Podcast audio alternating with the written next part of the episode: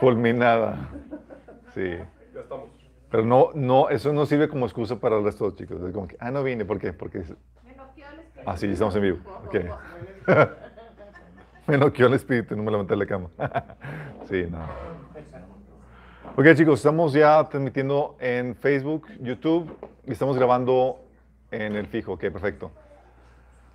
Vamos a, vamos a orar. No sé si te, se tenga que apagar la luz de aquí, amor. Vamos a orar, vamos a poner ese tiempo en manos del Señor.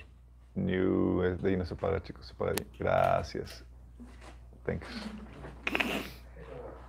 Somos nuevos, chicos, aquí con esto. Vamos a orar. Amado Padre Celestial, te damos gracias, Señor, por tu la bendita oportunidad que nos das de reunirnos aquí, Señor, para alabarte, exaltarte y aprender de ti y tu palabra, Padre.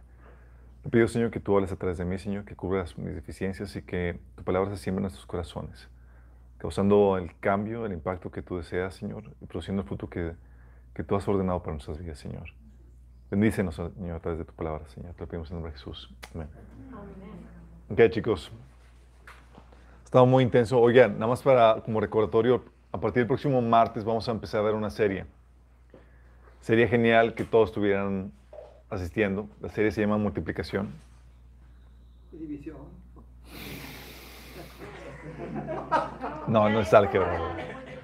No es álgebra. No tengan miedo, chicos.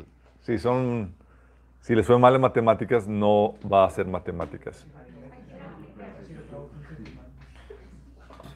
Ok, vamos a ver la sesión 18. Hoy vamos a ver la caída y sus repercusiones. Y hemos estado platicando acerca de, de toda la, que, la temática del ser humano. Y es una temática que habíamos platicado que estamos viendo porque, aunque somos seres humanos, sabemos muy poco de nosotros. Nuestros orígenes, nuestra procedencia, nuestra configuración, cómo somos, cómo fuimos diseñados por parte de Dios. Y por causa de esa ignorancia, el enemigo hace estragos en nuestras vidas. Y no solamente eso, sino que surgen doctrinas en todas las áreas de la vida, incluso la política, que se basan en una, en una eh, definición del ser humano equivocada o, una, un diagnóstico de la naturaleza del ser humano equivocada. Por ejemplo, el socialismo el comunismo asumen que el ser humano es bueno por naturaleza. Ja, ja, ja. Nada que ver. Y la Biblia menciona qué onda con eso. De hecho, vamos a ver hoy el tema de la caída y sus repercusiones. La vez pasada estuvimos platicando de, vimos el enemigo del ser humano. Vimos que el ser humano tiene un enemigo, chicos. Hay una persona, hay un ser que, con sus asichincles, que te odian a muerte. Sí, es Satanás. Es Satanás. De hecho, te odia y quiere tu destrucción. Y la única razón por la cual no ha logrado matarte, es porque Dios regula su actividad, chicos. Sí, que si pudiera, ya no estaríamos aquí. Pero bendito Dios que regula incluso la actividad demoníaca y la utiliza para el bien de los que amamos al Señor. Hoy vamos a ver la caída y las repercusiones. Habíamos visto que el enemigo en la pasada, en su odio contra nosotros, quiso hacernos caer. De hecho, su odio, su envidia a lo que el hombre se le había dado, lo llevó a su deseo de matarlo, chicos. ¿Se acuerdan? El, Satanás quería gobernar, quería ser igual a Dios. Y no se le concedió al, a este querubín ser igual a Dios, sino que se le concedió al hombre tener un dominio, un reino igual que Dios y semejarse a Dios en, en ese asunto. Dice la Biblia en el Salmo 8 que ¿quién es el hombre para que de él te acuerdes? ¿Quién es el Hijo del Hombre para que le hayas puesto todo, bajo sus pies? El Señor le dio autoridad al ser humano para que gobernara. Pero eso lo, puso en el centro del odio, de la envidia del ser, de, Satanás y lo que quiso es causar su muerte. De hecho, dice la Biblia en Juan 8:44 que, hablando Jesús a, los, a los judíos, Ustedes son de su padre el diablo y quieren cumplir con los deseos de su padre, quien desde el principio ha sido homicida. Desde el principio ha sido homicida. ¿Cómo que homicida? Sí, chicos. Él fue el primer homicida. ¿Por qué? Porque ocasionó la muerte del hombre. Sí. Por eso, pero para llegar, a, para hacer eso, chicos, tenía que usar, adivinen qué tenía que usar el Satanás para lograrlo. La ley de Dios. La ley de Dios, chicos. Pues la ley marcaba la muerte a los que le desobedecieran. Dios le había dicho al hombre, el día que comas de eso vas a morir. Y con eso le dio la fórmula para darle la muerte al hombre. De hecho, dice 1 Corintios 5, 56 que el pecado es el aguijón que termina en muerte y la ley le da al pecado su poder. ¿Sí? Es eh, la ley la que le da la fórmula a Satanás para poder propiciar al hombre que, a que pueda pecar y, y causar su muerte. Y Satanás sabía que Dios es un juez justo. Dice el Nahum 1.3 que Dios no deja sin castigo al culpable. Y eso metería al hombre en graves problemas. Porque si el hombre pecaba y merecía la muerte, no había forma en la que pudiera escapar de dicha muerte. De hecho, ¿quién fue? Fue Platón o Aristóteles que había dicho, comentaba que se dice que, que Dios puede perdonar, pero no sé cómo. ¿Sí? ¿Por qué? Porque si es un Dios juez, es un juez justo, no hay forma en que pueda pasar por inocente al culpable. Tiene que darle lo que le merece. Y la herramienta para llevar a cabo esta, al hombre para esta desobediencia iba a ser la mentira. Juan 8:44 dice que, no se, que Satanás no se mantiene en la verdad, pues no hay verdad en él. Cuando habla mentira, habla de lo que le es propio, porque es mentiroso y padre de la mentira. Él fue el originador, chicos, el primero que empezó a hablar mentira entró una llamada. Ah. No hay problema. poner airplane, ¿ok? Please. No, ese, ese es para grabar. Pone ahí en airplane. Thank you. O si no contesta la llamada, dile que no estoy. Dile que no hablen en hora de. Me presento. Me presento. El predi, por favor. Sí. Y la herramienta entonces que llevó, que utilizó el enemigo para llevarnos a desobediencia iba a ser la mentira. ¿Se acuerdan? El enemigo le dijo al hombre, hey, no vas a morir. Y Dios le ha dicho, sí vas a morir. Y Satanás, no, no es cierto. Y el hombre le creyó a la serpiente. Con eso logró que el hombre desobedeciera, pero para sorpresa del enemigo, las cosas no sucedieron como él planeó, chicos. Gracias a Dios. Gracias a Dios. Porque Dios no abandonó al hombre, sino que decidió tener misericordia de él. Cuando dicen amén, chicos. Hijo Señor, gracias, Padre. El hombre y la mujer sufrirían las consecuencias de su desobediencia, pero Dios no lo desecharía como lo hizo con Satanás, chicos. Sí. De hecho, lo que haría es que le proveería un rescate por el pecado, es decir, les ofreció perdón, la, absolución de su culpa. Génesis 4.4 nos menciona que él estableció un sistema de sacrificios ceremoniales como señal de dicho rescate que se llevaría a cabo. Toda la cuestión del holocausto se estableció desde Adán y Eva, chicos. Dios se los enseñó. Y es ahí donde Satanás se quedó con cara de, ¿what? ¿Cómo puede ser que ser Dios justo y no darle su merecido al culpable? No había, la, no había la forma en que esto pudiera ser. Dios es justo y no puede dejar al, al pecador sin ser castigado. Y la paga del pecado es muerte. Dice Proverbios 17:15 que absolver al culpable y condenar al inocente son dos actos que el Señor detesta. No es correcto absolver al culpable, dice Proverbios 18:5. Y Nahum 1:3 que Jehová no tendrá por inocente al culpable. Pero Dios diseñaría un plan para poder lograr eso que a los ojos de cualquier hombre y ser racional no, no tenía salida, chicos. Entonces Dios persistiría en su relación con él y estaría con él a lo largo del camino, ayudándole a atenuar y a teclear las consecuencias del pecado. Como ejemplo de ello, tú ves que el hombre pecó, no lo abandonó, no lo destruyó de, de forma inmediata, sino que hizo algo que es una muestra del amor y la misericordia de Dios. Hizo ropa de pieles para el hombre y la mujer y los vistió, chicos. Dios diciéndole, aquí estoy y te voy a ayudar. En medio de esto, voy a estar contigo.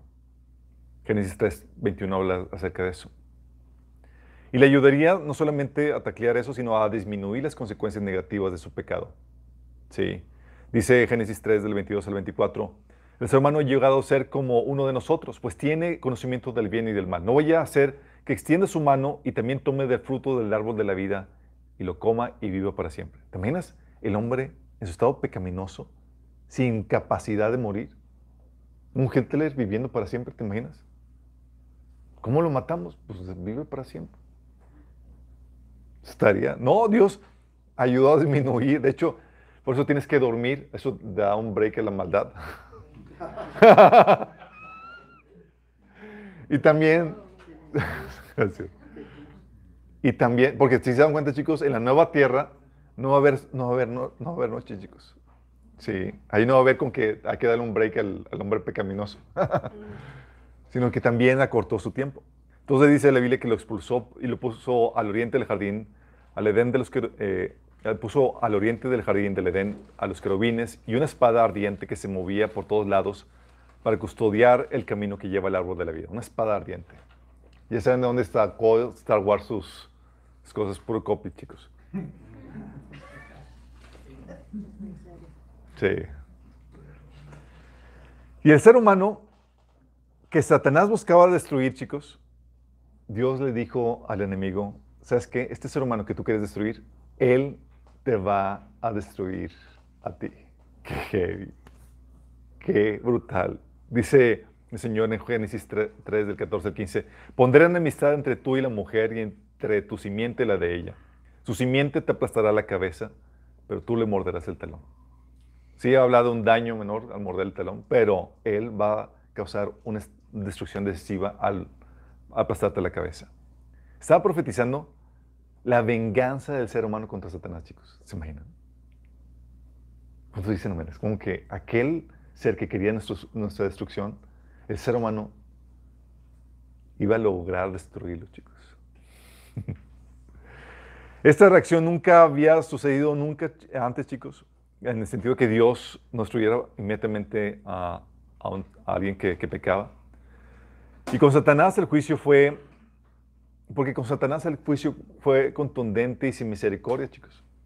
Sí, en Isaías 14, 15 dice que cuando Satanás pecó, sin misericordia, fue desterrado del cielo, ya no podía operar ahí, y fue lanzado al Hades, al lado, al lado del abismo. Entonces ya, es, ¿sabes qué? Expulsado. Mateo 25, 41 nos habla que desterrado del cielo y sin autoridad, que eh, el desterrado del cielo y sin autoridad para operar en la tierra está en espera del juicio a manos de Cristo y de la iglesia, el enemigo, chicos. Está esperando el juicio a manos de nosotros. Dice Pablo, que nosotros, la iglesia, juzgaríamos a los ángeles. ¿Cuáles? Los caídos, obviamente. No es como que, a ver, Gabriel, ven para acá. No, no, no. A los caídos. Somos nosotros los que vamos a terminar su castigo y a lanzarlos al lago de fuego. ¿Qué? ¿No, no dijiste que tenía todavía audiencia? Está en espera de... Eh, tiene audiencia para eh, para, para entrar a la presencia de Dios, pero no para operar en el cielo, chicos. ¿Sí? Y la pregunta aquí es, ¿por qué, haría, ¿por qué haría Dios esto por esta criatura, por nosotros, chicos? ¿Por qué lo haría? ¿Qué vio nosotros? Digo, muy guapos, pues, mm, carismáticos. Mm. Pero es aquí donde empezaría la gran trama de redención del hombre, que no es otra cosa que la historia de amor más maravillosa jamás antes escrita, chicos. nos ama más que a los ángeles. Qué grueso, ¿verdad? No, todavía no vi. Qué grueso. En Efesios 2, del, eh, Efesios 1, del 4 al 8 dice que incluso antes de haber hecho el mundo, Dios nos amó y nos eligió en Cristo para que seamos santos intachables a sus ojos. Dios decidió de antemano adoptarnos como miembros de su familia al acercarnos a sí mismo por medio de Jesucristo. Eso es precisamente lo que Él quería hacer y le dio gran gusto hacerlo. De manera que alabamos a Dios por la abundante gracia que derramó sobre nosotros, los que pertenecemos a su Hijo amado.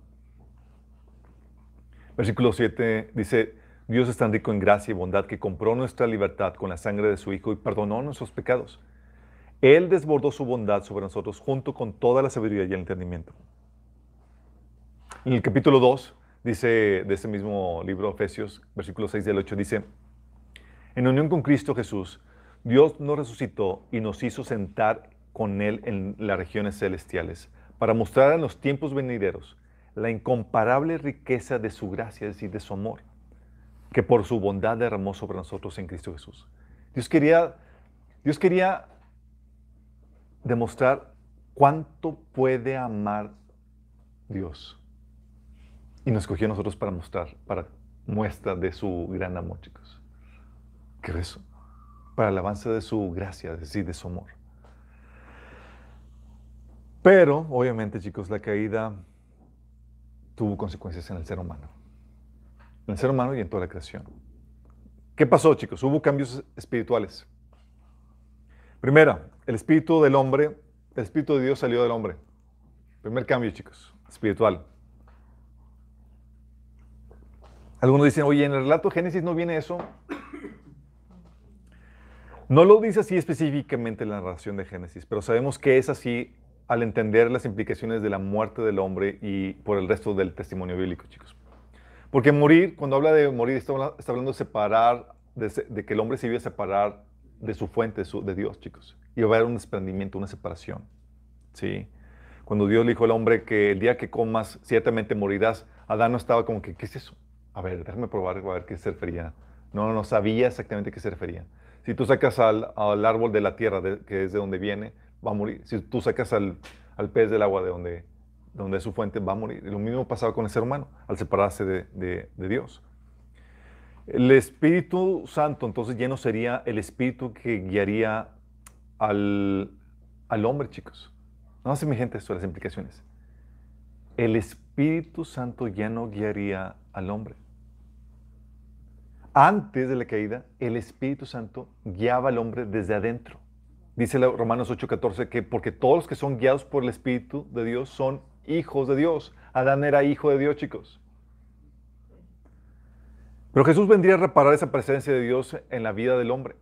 Esa presencia que se perdió, vendría a repararla. Mateo 3:11 dice que Él vendría a bautizarnos con el Espíritu Santo. El Mesías iba a poder restaurar la presencia del Espíritu en el, en el hombre. De hecho, cuando resucitó, lo primero que hizo el Señor, el día, el primer día de la semana, cuando ese día que resucitó, en la tarde, dice que estando reunidos los discípulos a la puerta cerrada por temor a los judíos, entró Jesús y poniéndose en medio de ellos los saludó. Luego lo que hizo fue soplar sobre ellos y les dijo, reciban el Espíritu Santo. ¿Por qué? Porque se había perdido la presencia del Espíritu Santo en el hombre a partir de la caída, chicos. Por eso dice a partir de lo que hizo Jesús en Mateo 6, digo, en 1 Corintios 6, 19, Pablo le decía a la iglesia, ¿acaso no saben que su cuerpo es el templo del Espíritu Santo, quienes están ustedes y el que han recibido de parte de Dios? Se restaura eso, porque con la caída se perdió el Espíritu Santo, se fue. Sí. Por eso, chicos, cuando se prometió la venida del Mesías, ¿saben cómo se le conocía también a, a Jesús? Como el segundo Adán. Sí. Ese se le llamaba el ungido, aquel en que moraba la presencia del Espíritu Santo, así como moraba en Adán antes de la caída. Dice 1 Corintios 5, 14 que la escritura nos dice, en el primer hombre, Adán se convirtió en un ser viviente, pero el último Adán, es decir, Cristo, es un espíritu que da vida. El primer hombre era del polvo de la tierra, el segundo hombre del cielo. Fíjate cómo le llaman el segundo Adán. Porque Jesús vino y vivió y, operó aquí en la tierra a la misma forma en que estaba Adán antes de la caída. Sin hacer trampa, sin usar sus poderes de omnisciencia, ni mi presencia, ni nada de eso. ¿Sí? Pero el Espíritu del hombre salió, el Espíritu de Dios salió del hombre. Y es lo que el Señor vino a restaurar. Entonces fue una las consecuencias de los cambios espirituales. Y ahora el Espíritu que empezaría a guiar al hombre sería Satanás. Satanás adquirió derechos sobre, el hombre, chicos. Por su pecado, el espíritu Satanás adquirió derechos sobre el hombre y todo su dominio para operar en él y en la tierra, chicos. Derechos sobre el hombre, ¿por qué? Porque Juan 8:34 dice que de cierto, de cierto les digo que todo el que comete pecado es esclavo del pecado. En pocas palabras, esclavo de Satanás. Y mientras que no puede operar en el cielo porque fue expulsado de ahí, tiene la libertad para operar en la tierra, chicos, porque se convirtió en el Señor del hombre. Por eso, cuando, ¿se acuerdan cuando Satanás se presentó delante del Señor? Le preguntó, Señor, ¿de dónde vienes? En Job 1.7. Y Satanás le dijo, vengo de rondar la tierra y recorrerla de un extremo a otro. Fíjate con qué libertad vengo de pasearme en la tierra. como si fueran sus dominios. Pues sí, se convirtieron en sus dominios, chicos. Por eso le dijo eh, Satanás a Jesús en Lucas 4:6, a ti te daré toda esta potestad cuando le enseñó todos los reinos, porque y la gloria de ellos, porque a mí me ha sido entregada y a quien quiero la doy.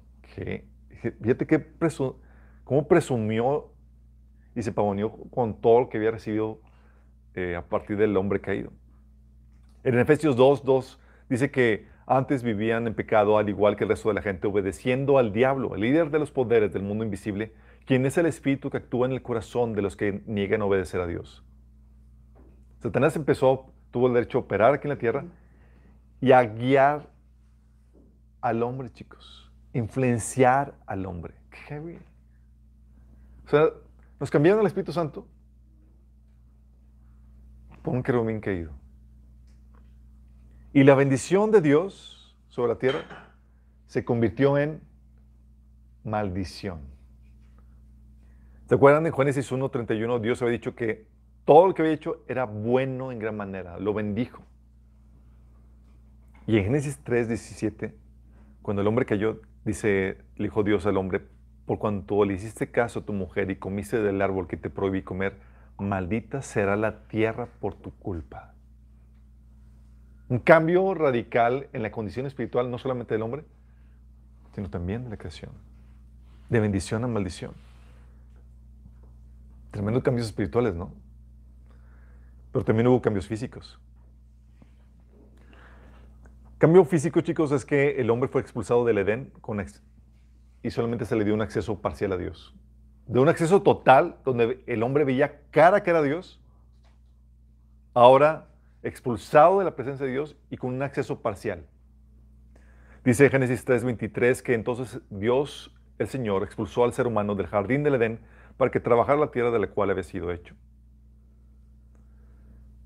Afortunadamente, aún fuera del paraíso, Dios se hizo accesible para el hombre de una forma, sin embargo, velada, ocultando parte de su ser, pero accesible todavía, chicos. Por eso tú ves relatos donde a pesar de que haber caído de la, de, ah, la, eh, en pecado y haber sido separado o expulsado del Edén, tú ves el relato de Caín que y Abel que se presentan delante del Señor para ofrecer un sacrificio. Y Dios se comunica con ellos y demás. Dice en Génesis 4, del 3 al 6, tiempo después Caín presentó al Señor una ofrenda del fruto de la tierra. Abel también presentó al Señor lo mejor de su rebaño, es decir, los primogénitos con su gran grasa, con su grasa. Y el Señor miró con agrado a Abel y a su ofrenda, pero no miró así a Caín ni a su ofrenda. Por eso Caín se enfureció y andaba cabizbajo. Entonces el Señor le dijo, ¿por qué estás tan enojado? ¿Por qué andas cabizbajo? ¿Te imaginas el, la relación de Dios con el hombre todavía a pesar de la caída? Pero sin embargo ya no era lo mismo, chicos. Dios ya se manifestaba y se presentaba de una forma velada. Por eso cuando, ¿se acuerdan? Moisés le pidió a Dios que quería ver su rostro, que le dijo, en Éxodo 33, 20 le dijo, no podrás ver mi rostro, porque no me verá hombre y vivirá. Y a quien veía Moisés y a quien veían los hombres después de la caída, era mente a una parte de Dios que era la segunda persona de la Trinidad, que era Jesús antes de ser encarnado. De hecho, Pablo decía en 1 Corintios 13, 12, ahora vemos de manera indirecta y velada, como en un espejo, pero entonces veremos cara a cara. ¿A qué se refería? Apocalipsis 22, del 3 al 4, que dice, el trono de Dios y del Cordero estará en la ciudad, sus siervos lo adorarán y lo verán cara a cara. Y ahorita solamente de una forma velada, chicos. De hecho, eso lo hablamos a profundidad en el taller de cómo oír la voz de Dios. Porque Dios no habla claro y directo y se manifiesta aquí. Claramente. Ahí vemos a detalle quién con eso. Pero es por causa de este pecado, chicos. Y Dios lo hace también para por misericordia, porque si es más claro, contundente su comunicación con nosotros y no le hacemos caso, más juicio. Entonces así, mejor ahí, así Señor, de forma velada, por amor, por misericordia, lo hace. También, cambio físico, chicos, el hombre perdió el acceso al árbol de la vida. Ya no más árbol de la vida, chicos. Dice Génesis 3, 24 que luego de expulsarlo puso al oriente del, jardín del Edén a los querubines y una espada ardiente que se movía por todos lados para custodiar el camino que lleva al árbol de la vida. Ya se le había prohibido al hombre acceder a él. ¿Por qué? Porque el hombre, el, acceso al, hombre de la al árbol de la vida es lo que le mantenía al hombre joven y en condición para vivir para siempre, si, si lo consumía eh, periódicamente. Con eso el Señor se aseguró que la actividad y la vida del hombre tuviera un límite, ¿sí? Y que su, en su maldad no permaneciera de forma indefinida. El New Age también te ofrece el fake del árbol de la vida. El New Age. No, Satanás te ofrece la, la versión apócrifa. Eh, pero también no solamente perdió el acceso al árbol de la vida, chicos, el hombre perdió su brillo.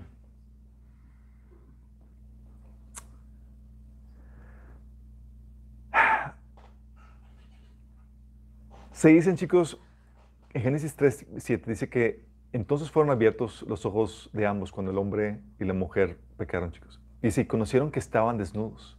Entonces cosieron hojas de higuera y se hicieron delantales. La teoría de muchos teólogos, y yo concuerdo con ellos, chicos, es que el hombre irradiaba luz y tenía vestimentas de luz, chicos. Sí. Cuando el hombre cayó, se apagó. ¿Tú ves eso por qué? Porque tú ves pasajes en, en Daniel 12.3, por ejemplo, que dice que los sabios resplandecerán con el brillo de la bóveda celeste. Dice, los que instruyen a las multitudes en el camino de la justicia brillarán como las estrellas por toda la eternidad. Por eso los ángeles brillan. Y no era, no es de, que también el hombre, que en el diseño original también tenía un reflejo, un, resplandor. De hecho, cuando Jesús se, se transfiguró, ¿se acuerdan? ¿Qué pasó con él? Dice que ahí se transfiguró en presencia de ellos, su rostro resplandeció como el sol. No solamente su rostro, chicos, dice, su ropa se volvió blanca como la luz. No era blanca, pero como unas vestimentas espirituales que lo cubrían. Por eso también la iglesia dice en Apocalipsis 19:8 que a ella se le ha concedido que se vista de lino fino, limpio y Dice, porque el lino fino son las acciones justas de los santos. Entonces no es sorprenderse que cuando el hombre cayó, esa vestimenta que hablaba y emanaba la justicia y la, gloria de Dios, se haya pagado, chicos. Y se dan cuenta, ups, estoy desnudo. También físicamente, chicos, entró el dolor. Tuve, y te pone aquí la Biblia un ejemplo con la mujer Sí, que le dice en Génesis 3, 19 que multiplicaré tus dolores en el parto y darás a luz a tus hijos con dolor. Sí.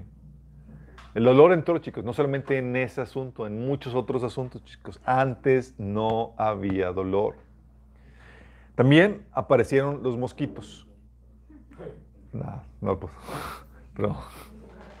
los cucarachos. No, todo eso tiene su función, chicos. Nada más que la problemática están fuera de lugar. Sí, dicen que los mosquitos antes de la caída chupaban grasa.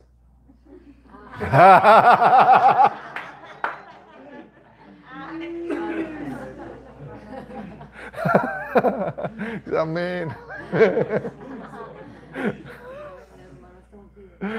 Sí. no, no es cierto, pero porque luego lo notan ahí como que.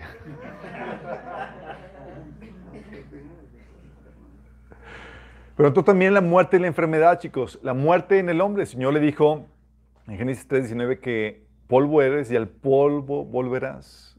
Estaba marcando el fin de su vida física, chicos. De hecho, en Romanos 5:12 dice que cuando Adán pecó, el, pecado, el pecado entró en el mundo. Y el pecado de Adán introdujo la muerte, de modo que la muerte se extendió a todos, porque todos pecaron.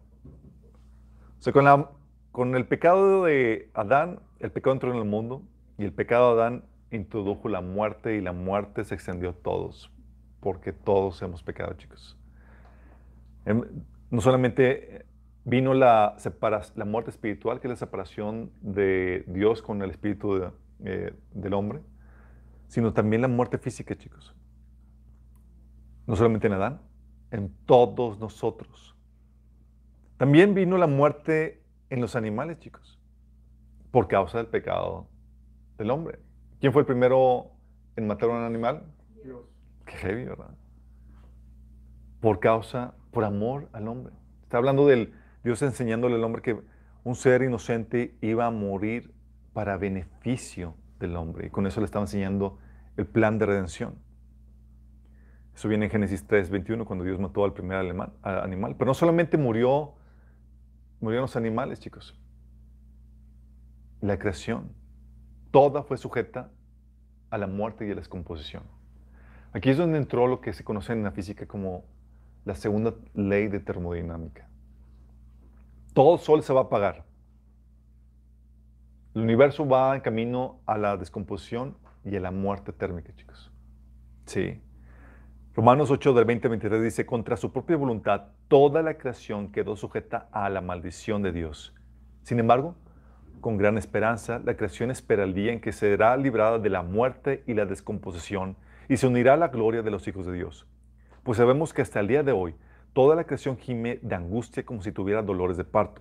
Y los creyentes también gemimos, aunque tenemos al Espíritu Santo en nosotros como una muestra anticipada de la gloria futura, porque anhelamos que nuestro cuerpo sea librado del pecado y sufrimiento. Qué fuerte. La creación gimiendo, anhelando librarse de la muerte y la descomposición. Porque toda la creación fue afectada, chicos, por causa del pecado del hombre. El Señor dijo, por, por cuanto obedeciste la voz de tu mujer y desobedeciste la instrucción, dice, maldita será la, la tierra. Y aquí Pablo te aclara, es toda la creación. Cayó bajo maldición y la muerte. Y hubo consecuencias, chicos, que se ven por causa del pecado antes del diluvio, después de la caída y después del diluvio, chicos. Antes del diluvio, chicos, pero después de la caída, los animales persistieron en ser vegetarianos juntamente con el hombre. Éramos todos vegetarianos y herbívoros. En Génesis 1, 1 del 29 al 30 dice, dice Dios, miren, les he dado todas las plantas como semilla que hay sobre la tierra y todos los árboles frutales para que les sirvan de alimento. Y he dado toda planta verde como alimento para todos los animales salvajes, para las aves del cielo y para los animales pequeños que corren por el suelo, es decir, para todo lo que tiene vida. Y eso fue lo que sucedió. Todos los animales comían las plantas y los hombres comían los frutos. Eso era antes del diluvio, chicos. Después del diluvio, el Señor cambió la dieta. Después del diluvio, el ser humano se volvió omnívoro. Con puros tacos, taquívoro, no. Se volvió omnívoro, chicos. Empezó a consumir carne y los animales, el Señor dijo que iban a tener temor del ser humano. Es decir, en pocas palabras le dijo a los animales, corran, que vienen tras ustedes. Sí. Pero no comían carne. Y los animales también empezaron a comer carne aparte. carne después de salir del paraíso. Ya. No. Esas, esos- ese cambio sucede después del diluvio, chicos. Génesis 9, del 2 al 4 dice, todos los animales de la tierra, todas las aves del cielo, todos los animales pequeños que corren por el suelo y todos los peces del mar tendrán temor y terror de ustedes. Yo los he puesto bajo su autoridad. ¿Por qué puso ese temor y terror? Antes no era así, chicos. Porque ahora no iban a ser también parte de su dieta. Dice, se los he dado a ustedes como alimento, como les he dado también los granos y las verduras. Pero nunca deben comer de ninguna carne con su vida, es decir, que aún tenga sangre. Entonces el Señor les dio, les cambió la dieta. Entonces comenzó, a par- a partir de la caída, chicos, el hombre persistió con su dieta eh, vegetariana, y aún los animales, pero después del diluvio cambiaron las cosas. La dieta, por orden de Dios, se, convió, se convirtió también incluyó la, carne, chicos. ¿Debemos de comer carne? Sí, hay gente que dice, es que al inicio no era así. No, no, no, pero estás... La Biblia no solamente tiene Génesis capítulo 1 y 2, también tiene capítulo 8 y demás donde habla de, de que cambió Dios la dieta. ¿sí? Entonces al inicio fue así también. Al inicio, chicos, aún después de la caída, la tierra tenía una cubierta de agua que rodeaba la tierra, chicos. Y no era nube. Dice la Biblia en Génesis 1 del 7 al 8 que Dios hizo el firmamento y separó las aguas que estaban debajo de las aguas que están arriba. Al firmamento Dios lo llamó cielo. Esa palabra que habla de firmamento en hebreo es una palabra que habla de presurizar, comprimir, chicos. Y se sabe que el, agua a, altas, a bajas temperaturas compresurizada, chicos, tiene propiedades metálicas que flotan bajo un campo magnético y alimentan el campo magnético. Y hacen que la Tierra tenga eh, eh, no sé cuántas veces más presión atmosférica, chicos. Lo cual permitía la existencia de dinosaurios y grandes animales. Y así que el cielo no se viera azul, sino que se viera, dicen, color rosa. ¿Te imaginas? Pero después del diluvio, chicos, eso cambió. Después del diluvio, las aguas del firmamento se derritieron.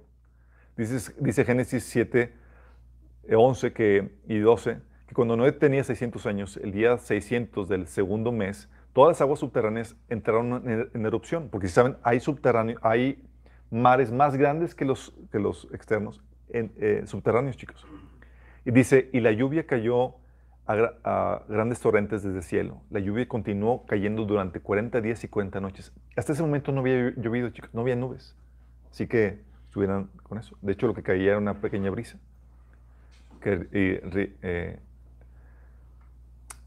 pero aquí te habla de que estuvo lloviendo 40 días y 40 noches. Esa cubierta de, agua que rodeaba la tierra se derritió, chicos. Fue por eso que apareció el primer arco iris después del diluvio, chicos.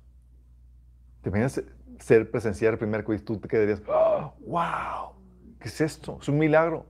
No, era una cuestión que Dios está utilizando ahí para física. Sí,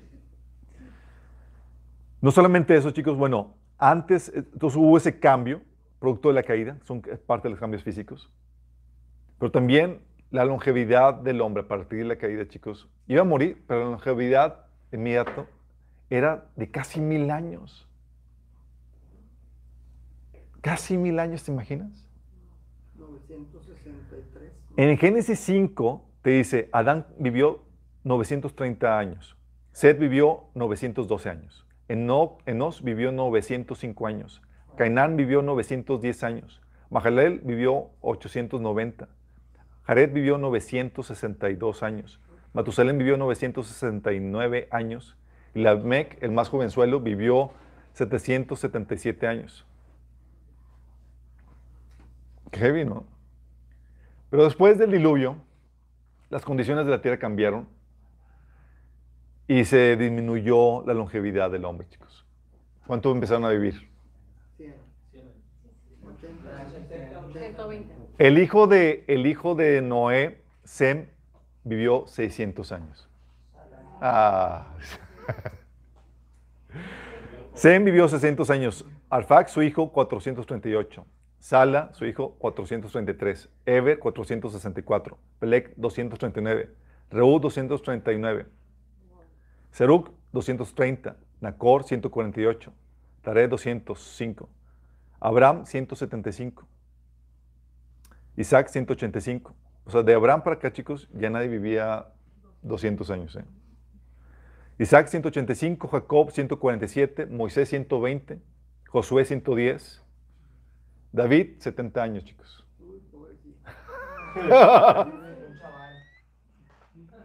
David, 70 años. De hecho, eh,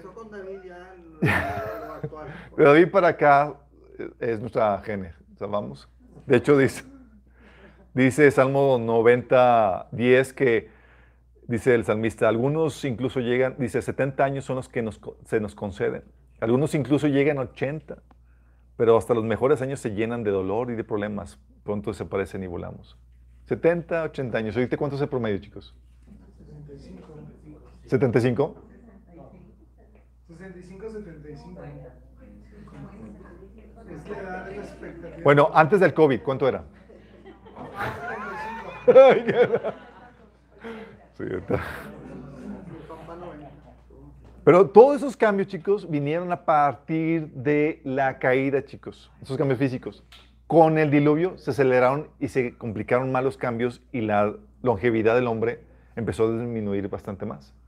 Ahorita nos hemos mantenido y por los avances tecnológicos y de la medicina aumentamos incluso nuestra longevidad porque estamos, estábamos yéndonos de pique en los siglos pasados. Los hombres y mujeres tenían que casarse eh, muy jóvenes y más porque si no, no lograban a, eh, multiplicarse.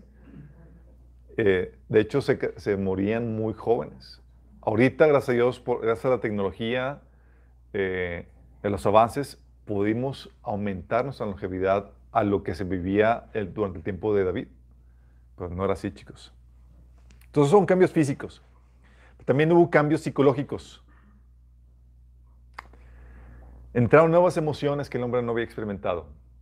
Vergüenza, culpa, miedo, fastidio y falta de sentido, chicos. ¿Con sentido? Gracias a nuestro padre Adán, chicos. La vergüenza Tú lo puedes ver en Génesis 3.7 cuando dice, dice que en ese momento se le abrieron los ojos y pronto sintieron vergüenza por su desnudez. Nuevo sentimiento, chicos. También entró la culpa. Dios le preguntó, ¿acaso has comido del fruto del árbol que te prohibí comer? Y luego, el hombre, con sentido de culpa, y la mujer que me diste, Señor. Sí, pasándosela a la mujer. En Génesis 3, del 11 al 12. También entró el miedo. ¿Se acuerdan? El Señor empezó a buscar, eh, llega a pasearse, empieza a buscar al hombre y le pregunta, ¿dónde estás? Y el hombre contestó, escuché que andabas por el jardín y tuve miedo. Híjole. Pero no solamente eso, entró el fastidio y la falta de sentido, chicos. ¿Alguien ha sentido a veces fastidio en algunas tareas de trabajo que tienen que hacer? A veces. Todos, chicos. Cuando yo cuando me toca hacer la labor contable, trabajo contarle, nada más me acuerdo de Dan. Y yo dije, ¿Es en serio? Hay gente que le ama eso, sí, pero aún así los contadores hacen trabajo que les fastidia, sí. Génesis 3, del 7 al 19 dice, maldita será la tierra por tu culpa, con penosos trabajos comerás de ella todos los días de tu vida. Hablando del fastidio, de, la, de lo penoso que llevas el trabajo. Dice, la tierra producirá cardos y espinos, comerás hierbas silvestres. Te ganarás el pan con el sudor de tu frente hasta que vuelvas a la misma tierra de la cual fuiste secado, porque polvo eres y polvo volverás. De hecho, tal, era el fastidio que Lamec le puso por nombre a su hijo Noé, porque dijo, él, eh, que Él nos traiga alivio de nuestro trabajo y de la penosa labor de cultivar esta tierra que el Señor ha maldecido. O sea, están fastidiados del, del chambal y lo complicado y lo, eh, lo fastidioso que era en lo que se había convertido el trabajo. De hecho, aún el rey Salomón, que no tenía que hacer grandes faenas, decía nada. tenía que gobernar, Decía Salomón, nada tiene sentido, dice el maestro, ningún sentido en absoluto. ¿Qué obtiene la gente con trabajar tanto bajo el sol? Está hablando del fastidio. De hecho, dice en el versículo 8, todo es tan tedioso imposible de escribir. No importa cuánto veamos, nunca quedamos satisfechos. No importa cuánto oigamos, nada nos tiene contentos. Eclesiastes 2.17 dice, llegué a odiar la vida porque todo lo que es ahí bajo el sol es tan complicado. Nada tiene sentido, es como persigue el viento. Fastidio la vida, chicos, el trabajo. Vino por causa de eso. Pero no solamente eso, chicos. Un par de los problemas psicológicos es que entró una doble identidad. ¿Sí sabes que tienes dos identidades, chicos? No hablo de bipolaridad, chicos.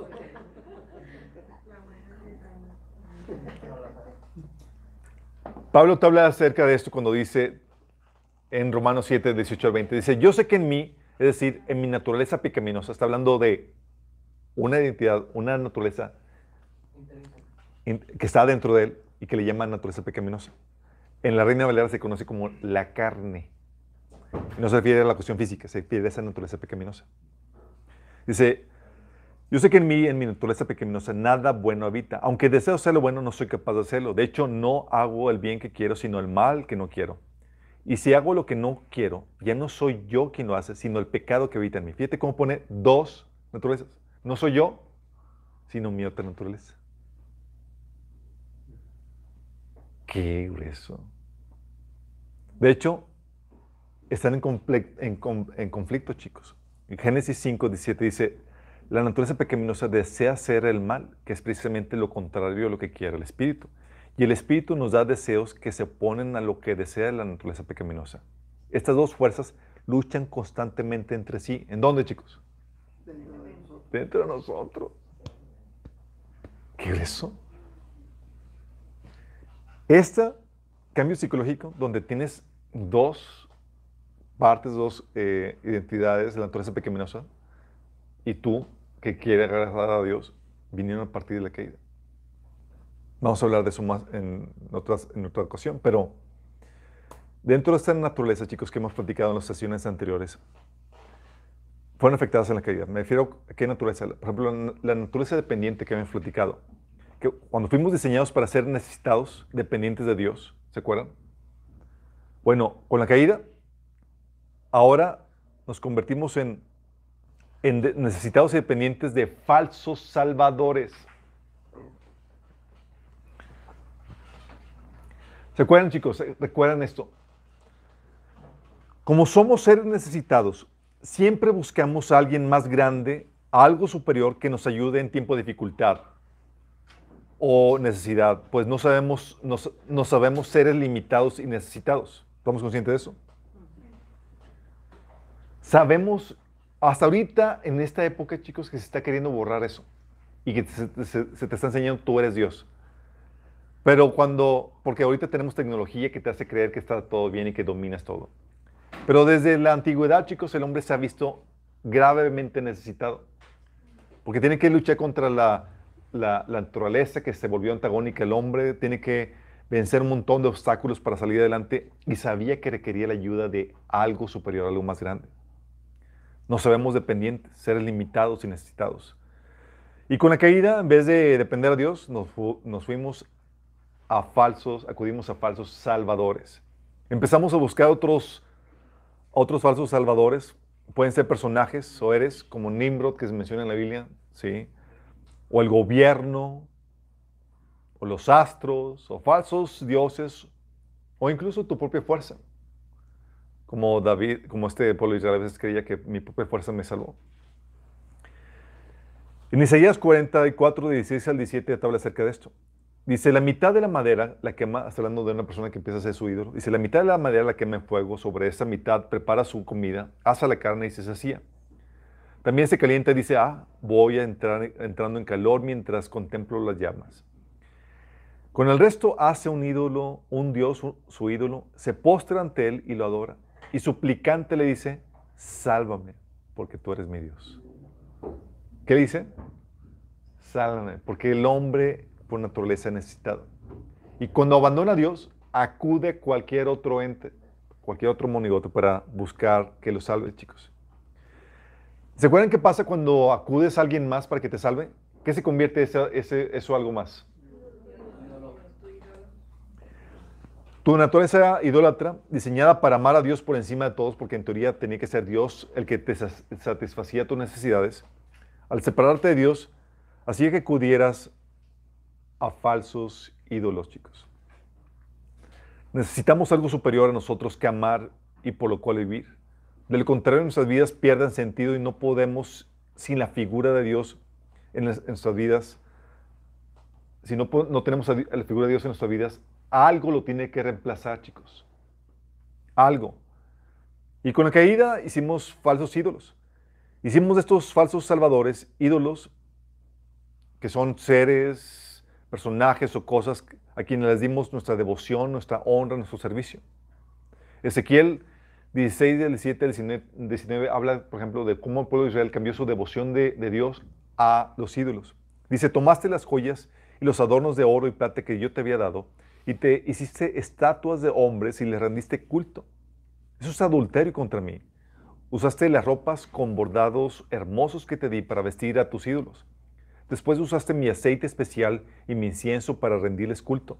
Imagínate, ofreciste ante ellos en sacrificio la harina selecta, el aceite de oliva, la miel que yo te había dado, dice el Señor soberano. En Romanos 1.25 dice, cambiaron la verdad por la mentira, adorando y sirviendo a los seres creados antes que el Creador, quien es bendito por siempre. Amén. Porque cuando acudes a lo creado para que te, satisfaga, te, te solucione la vida, vas a terminar adorando eso. En tu naturaleza idólatra. En tu naturaleza relacional, chicos, que somos diseñados para tener una relación con Dios, por causa de la caída, empezamos, ¿qué crees? A personificar a los ídolos, chicos. Es que necesitamos comunicarnos con ellos. Necesitamos relacionarnos con una persona o ser que sea nuestro Salvador, con ese ente superior, chicos. Por eso le damos personalidad a los ídolos, chicos. Personificamos la, deidad y a los ídolos. A la naturaleza, ¿cómo le llamamos? Madre naturaleza. ¿O no? Al sol, Dios sol. A las estatuas, imágenes y demás, les asignamos conciencia, inteligencia, aunque sepamos que no tienen mente, pues les honramos, les hablamos, les oramos, les atribuimos obras que requieren sabiduría, inteligencia, aún a la energía impersonal de los que los hinduistas hablan. Dicen, no, es que la energía no tiene personalidad, no es una persona, es una energía que no tiene conciencia y demás. Ah, sí, pero de eso salió todo, ¿verdad? Deuteronomio 4:28 habla acerca de esto. Dice que el pueblo de Israel iba a rendir culto a los ídolos hechos de madera y de hierro, a dioses que no ven, ni oyen, ni comen, ni huelen. Pero por tu necesidad de relacionarte con ese Salvador, ¿qué crees que haces? ¿Les hablas? ¿Les ofrendes, ofreces comidas, inciensos y demás, aunque no huelan, no oigan, no nada, chicos? Por tu necesidad de relacionar. En Salmo 115, de 4 al 5, habla de que los ídolos de ellos no son más que objetos de plata y de oro. Manos humanas les dieron forma. Tienen boca, pero no pueden hablar. Tienen ojos, pero no pueden ver. Pero el ser humano pues oye, no pueden ver, no pueden hablar. Pero el ser humano, en su caída, en su estado caído, chicos, les habla. Y aquí en México lo vemos con claridad, chicos, cada primero de noviembre. ¿O qué es? ¿Segundo? 2 de noviembre. 2 de noviembre, exactamente, gracias. 12 de diciembre. No, no, no, esa es otra.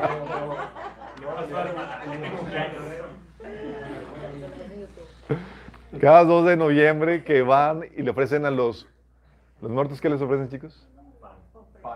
Pan. Pan, comida, ofrendas y tienen boca para comer, tienen ojos para ver lo que es. No. Sí. Pero así, eso lo produce por nuestra naturaleza relacional, chicos. Necesitamos relacionarnos con nuestro Salvador. En nuestra naturaleza religiosa, que fuimos diseñados para que la verdad de Dios, su palabra, defina nuestras creencias, es decir, nuestra cosmovisión, con la caída, la mentira contaminó la, la cosmovisión, chicos. Porque recuerda que para operar en esta vida necesitamos creencias religiosas, es decir, enunciados absolutos aceptados por fe que nos ayudan a definir y entender la realidad. El cómo opera, chicos. Por ejemplo, la definición. ¿Qué es la realidad? ¿Cómo defines el universo? O los pues, asuntos de origen. ¿De dónde viene todo? ¿Cómo llegamos aquí? O el asunto moral. ¿Cómo deben de ser las cosas? O incluso el destino cuál es el propósito o el ideal a buscar o alcanzar. Bueno, con la caída la mentira contaminó la cosmovisión. No tenemos, chicos, todo el conocimiento de, la realidad y no podemos corroborar todos lo los hechos personalmente, así que dependemos de un tercero siempre. Andamos por fe, en pocas palabras. Y aún lo que podemos obtener de primera mano, tenemos que tener suposiciones que se aceptan por fe, porque nuestros sentidos pueden ser engañados, ¿a poco no? Lo que percibimos, asumimos que es todo lo que hay. También, por ejemplo, los científicos asumen que no hay Dios. Y lo tienen que asumir. Es, es algo que aceptan por fe, aunque no haya evidencia para negar su existencia. Dice la Biblia en Romanos 1 del 18 al 25. Ciertamente la ira de Dios viene revelándose desde el cielo contra toda impiedad e injusticia de los seres humanos que con su maldad obstruyen la verdad, chicos. Dice en el versículo 25 que cambiaron la verdad de Dios por la mentira. La cosmovisión, la verdad que daba la, la cosmovisión al hombre, que definía la cosmovisión hombre, fue cambiada por la mentira, chicos. Y nuestra naturaleza moral también cambió con la caída. De ser diseñados para someternos a Dios, nos sometimos al pecado, chicos. No se puede vivir sin un orden trascendente, chicos. Inevitablemente vamos a emitir juicios de valor, definiendo lo bueno y lo malo, lo correcto de lo incorrecto, lo deseable de lo indeseable. Y con esos juicios de valor ordenamos nuestra vida y, lo imponemos inevitablemente en otras personas. Aún la gente que dice que, que no debes imponer tu juicio de valor o tus normas en otras personas, están imponiéndolo en ti cuando te dicen eso. Lo vamos a imponer. Y si decimos, oye, no hay ley, imponemos la prohibición de hacer reglas y establecemos un orden anárquico. Entonces, que como prohibido establecer reglas. Bueno, con la caída nos sometimos a otra ley, chicos, porque es inevitable el que te sometas a una ley, como habíamos visto. Establecemos nuestra propia moral y la impusimos en otros. Pero solo la ley de Dios trae libertad y verdadera justicia. Las leyes del hombre invariablemente trajeron opresión e injusticia, chicos. Dice Romanos 6, 16, ¿no se dan cuenta que uno se convierte en esclavo de todo lo que decide obedecer? O sea, te está diciendo Pablo, no hay opción para ser humano. Vas a someterte a alguna normativa. Uno puede ser esclavo del pecado, lo cual lleva a la muerte, o puede decidir obedecer a Dios, lo cual lleva a una vida, a una vida recta. Pero no hay dos sopas. Entonces el hombre decidió someter, obedecer al pecado a partir de la caída. En su naturaleza emocional, chicos, fuimos diseñados para ser amados por Dios. ¿Se acuerdan? Pero con la caída nos volvimos egoístas, es decir, vacíos. No había amor en su corazón. Esa hambre emocional quedó insatisfecha. Necesitamos satisfacer nuestras necesidades emocionales porque buscaremos algún medio para satisfacerlas, chicos.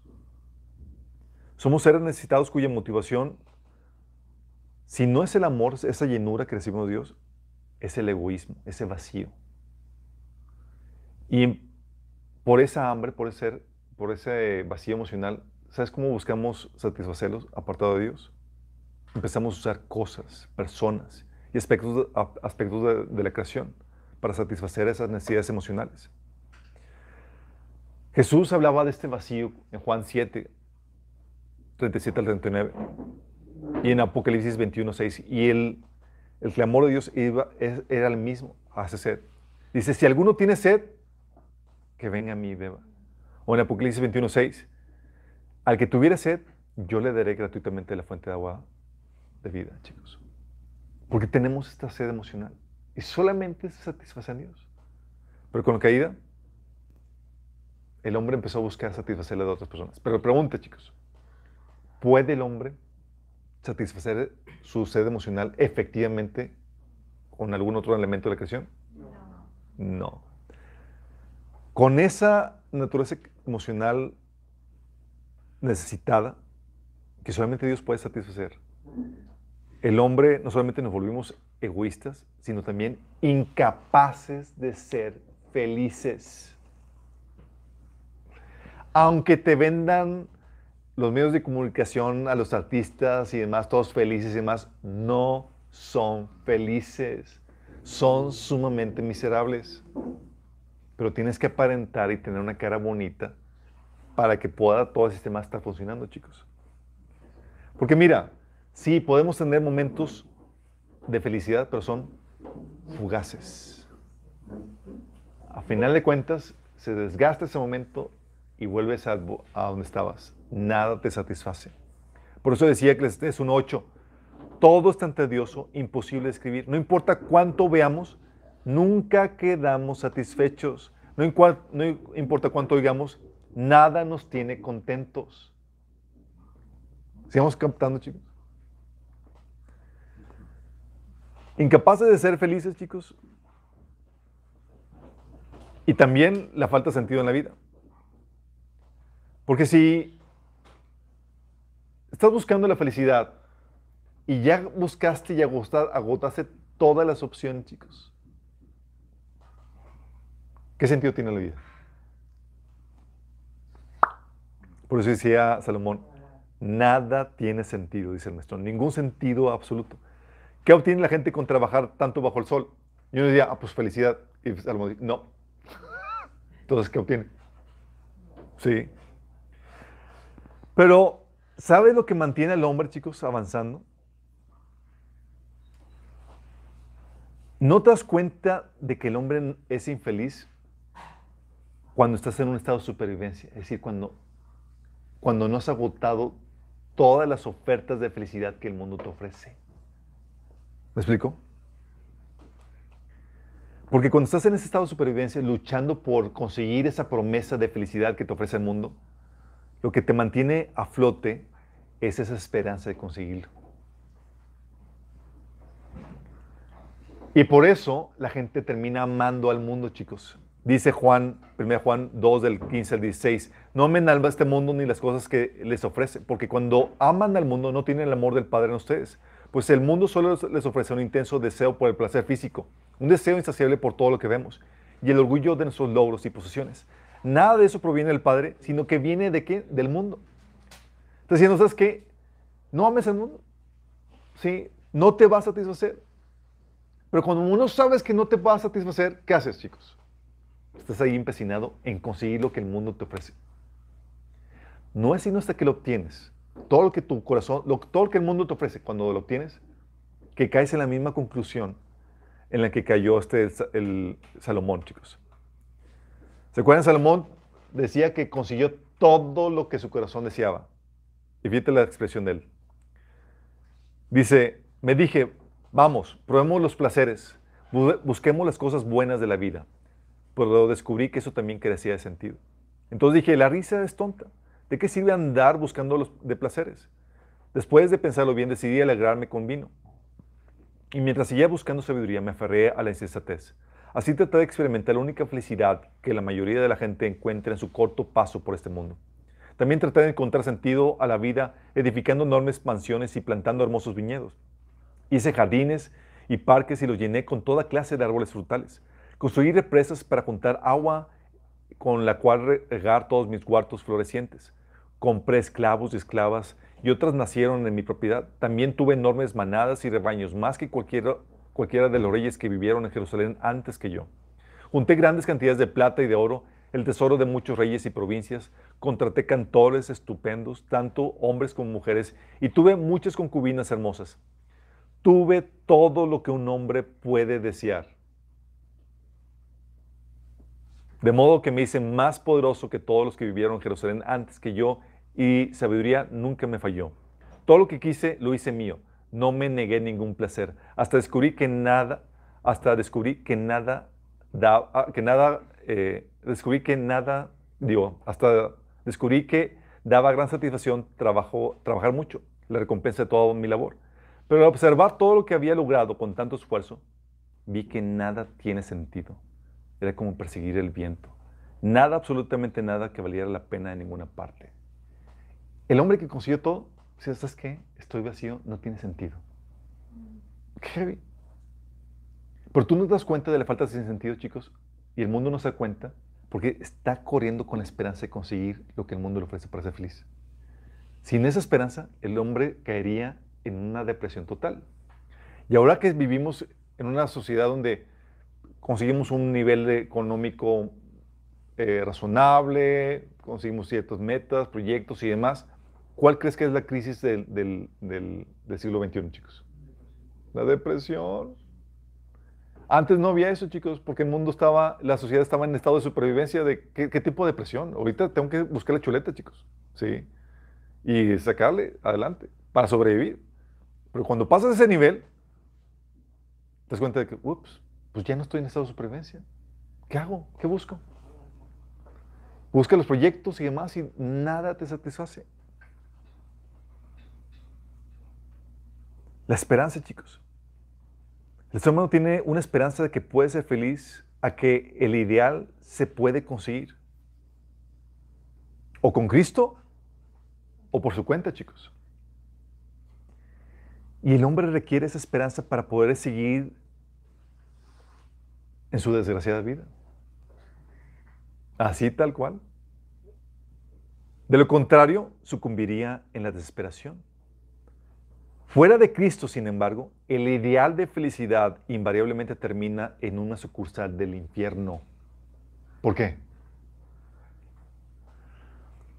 Pues por conseguir lo perfecto, cambia lo imperfecto por lo peor para luego darse cuenta que lo imperfecto era lo mejor que tenía. Y es lo que te vende el mundo, chicos. Tienes un matrimonio así con problemáticas y el Satanás te vende la aventura y te, te vende wow. O tenemos el sistema capitalista con pobres, ricos y más, y el socialismo y comienzo te vende el sistema perfecto. Y el hombre aborta eso para conseguir esa perfección. Porque en su estado imperfecto, chicos, es insatisfecho, es infeliz. Y está buscando satisfacerse. ¿Y qué hace? Dice, en mi tengo que conseguir esa perfección para lograr esa, felicidad. Y aborta lo mejor que puede obtener en ese estado caído. Qué grueso. En nuestra naturaleza complaciente o servil, chicos, porque somos diseñados para servir a Dios, inevitablemente terminaremos complaciendo y viviendo para aquello o aquel que suple nuestras necesidades emocionales, aquello que nos salva, aquello que hemos colocado como Dios. Es una consecuencia de nuestra naturaleza necesitada. Servimos y amamos para recibir lo que necesitamos.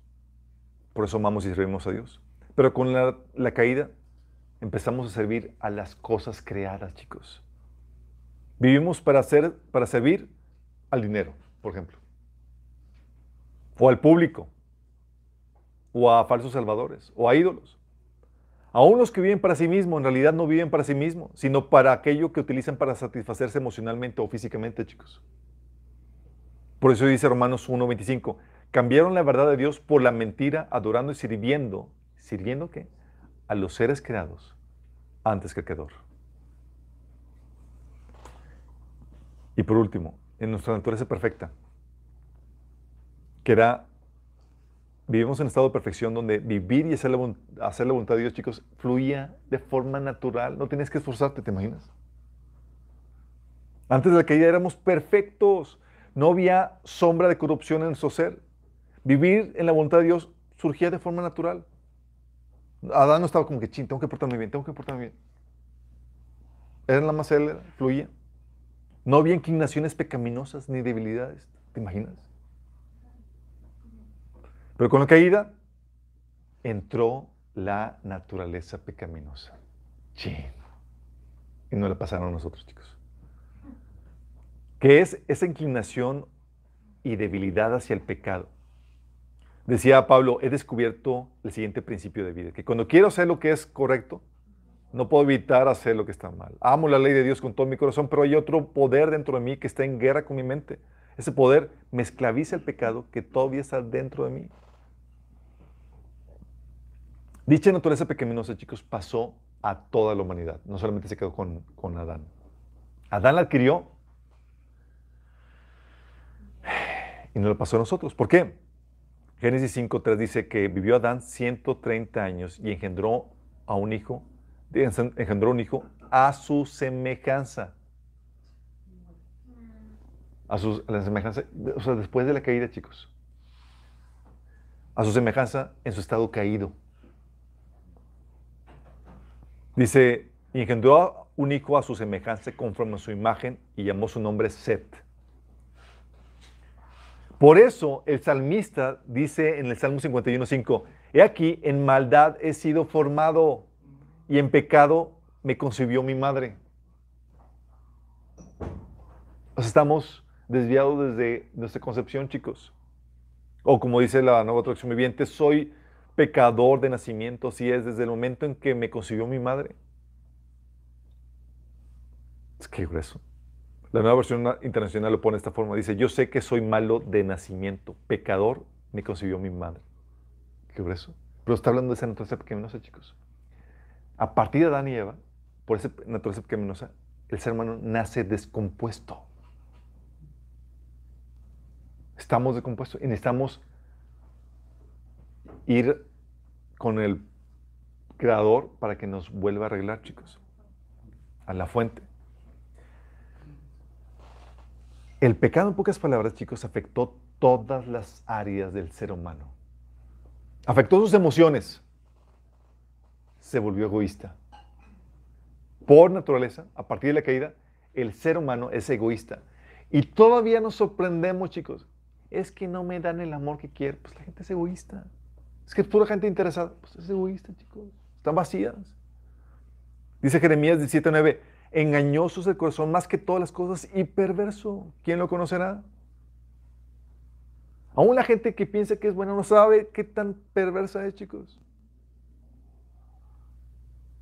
Eso, man, tú como cristiano debes estar incluso consciente de tu propia maldad. Porque Dios te pone ciertas instrucciones para, que, para, que, para resguardarte de ti mismo. Entonces afectó sus emociones. El ser humano se volvió egoísta. No te sorprendas, por favor, de la gente cuando no actúa desinteresadamente. No te sorprendas que el ser humano sin Cristo. Mira, si el cristiano está en proceso de restauración y batalla, ¿qué esperas de una persona no cristiana? Y a veces llegamos con ellos, es que quiero que me ame. Que me llenen mi vacío. Están más vacíos que tú. De hecho, tú lees el Nuevo Testamento, digo, el Antiguo Testamento, desde el inicio ves los conflictos ocasionados por ese vacío, chicos. ¿Te acuerdas? ¿Por qué, ¿Por qué Caín mató a Abel, chicos? Porque Dios aprobó a Abel y desaprobó a Caín, chicos. Se sintió menos. O sea, no llenaron mi vacío. Yo quería, y Caín que, quería que llenarse con la aprobación de la forma incorrecta, desobedeciendo. ¿Y qué hizo? pues es que si él es aprobado y yo no, mejor lo elimino para yo ser el único que quede y gana por default.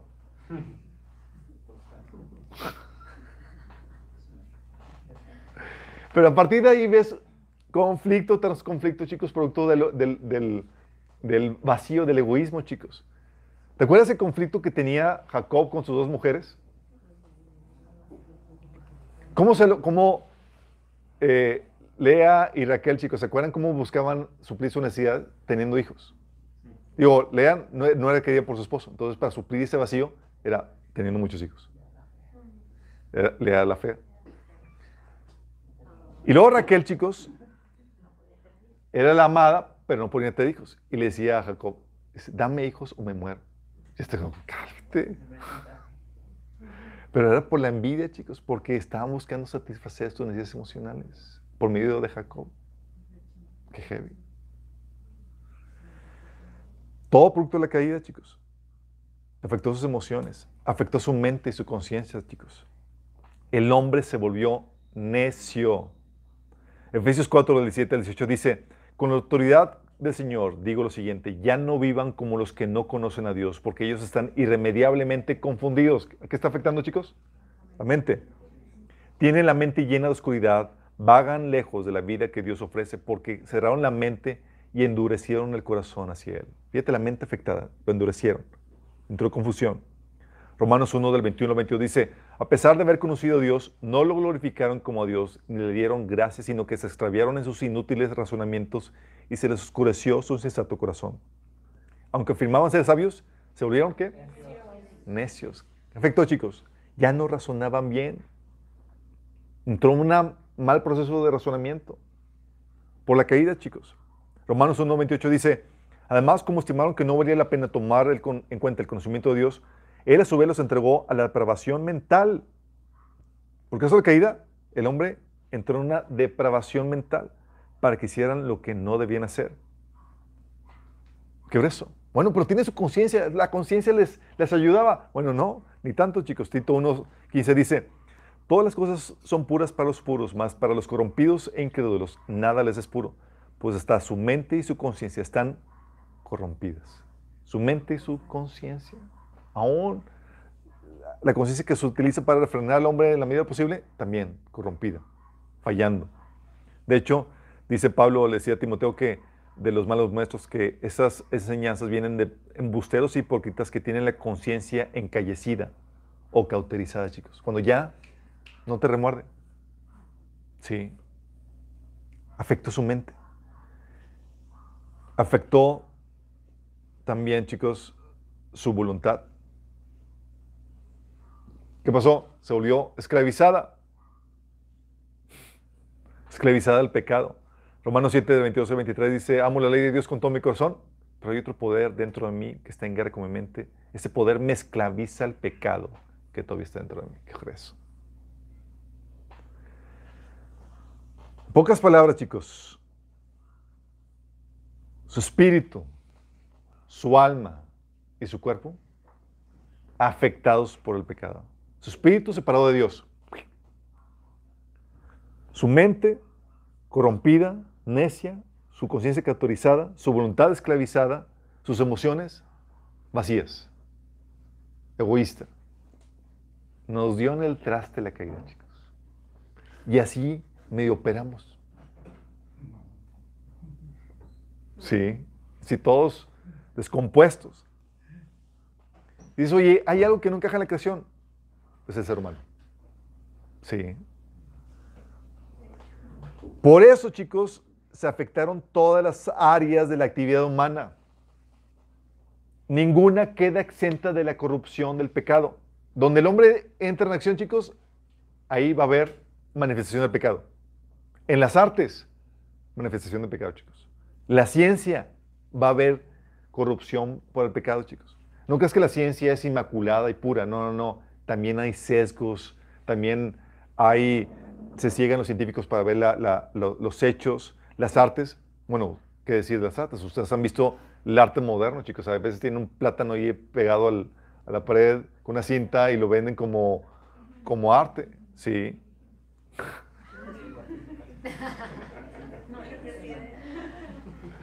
De hecho, que hubo un episodio que era una exhibición de arte y pusieron unos lentes ahí como parte de la exhibición. Y el conserje pensó que era que había se lo olvidado y lo. Y lo,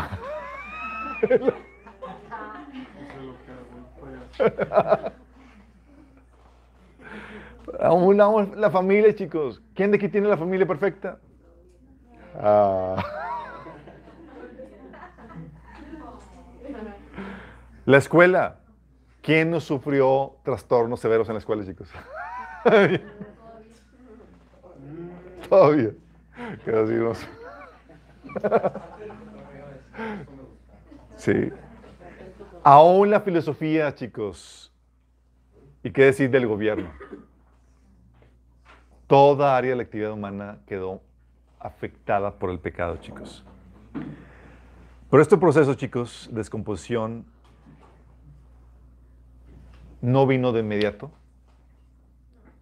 Empezó un proceso de descomposición de mal a peor, chicos. De eso platicaremos en los siguientes episodios.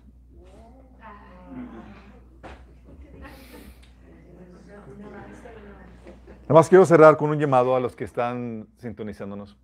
Si te has identificado y has visto que, chin, tengo esta problemática que he heredado de ya sabes lo que está mal y por qué está mal y de dónde viene lo que está mal en ti. Hay una solución, una sola solución para tu pecado, para tu naturaleza pecaminosa, para resolver esta problemática que vino a partir de la caída. Y es que vuelvas a la fuente. El Señor está ofreciendo la solución a esta problemática. El Creador quiere restaurar al hombre, componer al hombre. Y eso se consigue por medio de Jesús. Él pagó la condena que tú y yo merecíamos en morir por nosotros en la cruz y resucitó el tercer día. Y el Señor quiere restaurarte. Si estás dispuesto a arrepentirte y creer en esto, en el Evangelio, que Jesús te ama, es Dios que murió por ti en la cruz y que resucitó. Si estás, dispuesto a arrepentirte y a creer en el Evangelio, el Señor te va a dar su Espíritu Santo, que va a comenzar ese proceso de restauración. Si antes vivías esclavo del pecado, el Espíritu te va a ayudar a empezar a vencer ese pecado, juntamente con las enseñanzas de Jesús. Y no solamente eso, vas a tener perdón de pecados y la vida eterna. Si quieres, quiero guiar en oración. Cierra tus ojos y dile, Señor Jesús, el día de hoy reconozco que he pecado, que he hecho lo malo delante de ti, Señor. Reconozco que soy un esclavo del pecado. Y te quiero pedir que me salves, que me liberes, Señor. Yo creo que tú eres Dios que murió por mí en la cruz y que resucitó al tercer día para el perdón de mis pecados. Te pido que me salves. Yo hoy acepto la salvación que tú me ofreces, Jesús, de forma gratuita. Gracias, Jesús. Si fuiste, hiciste esta oración de forma genuina. Tu nombre ha sido escrito en el libro del cielo. Has recibido el Espíritu Santo, pero tienes que comenzar un proceso de esta oración. Siguiendo, conociendo las enseñanzas de Jesús. Por eso tienes que ser discipulado, tienes que congregarte. Te invitamos a que nos contactes para ayudarte con eso. Y a todos los demás chicos, vamos comprendiendo esto. Eso es lo que te va a ayudar. Te va a ayudar bastante porque te va a ayudar a dar a entender la naturaleza pecaminosa después de la caída, que es como donde estamos operando, chicos. Te va a dar astucia en tu trato con el ser humano, chicos. A veces nos dan al tole con el dedo. Sí. Te va a defender de los engaños del enemigo. Tú ya sabes cómo opera el ser humano. Ya desconfías de otro, aún desconfías de ti mismo. Debemos de tener una santa desconfianza de la carne.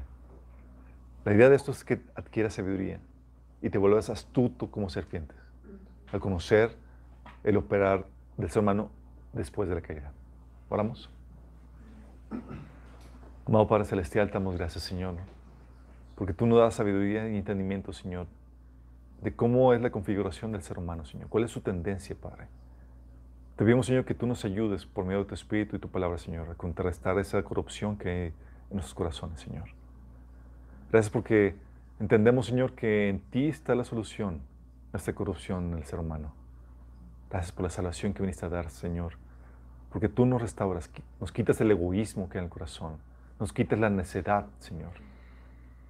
Nos quitas, Señor, también, Señor, ese aguijón de la muerte, Señor, por medio de Cristo. Ayúdanos, Señor, a avanzar en este proceso de restauración.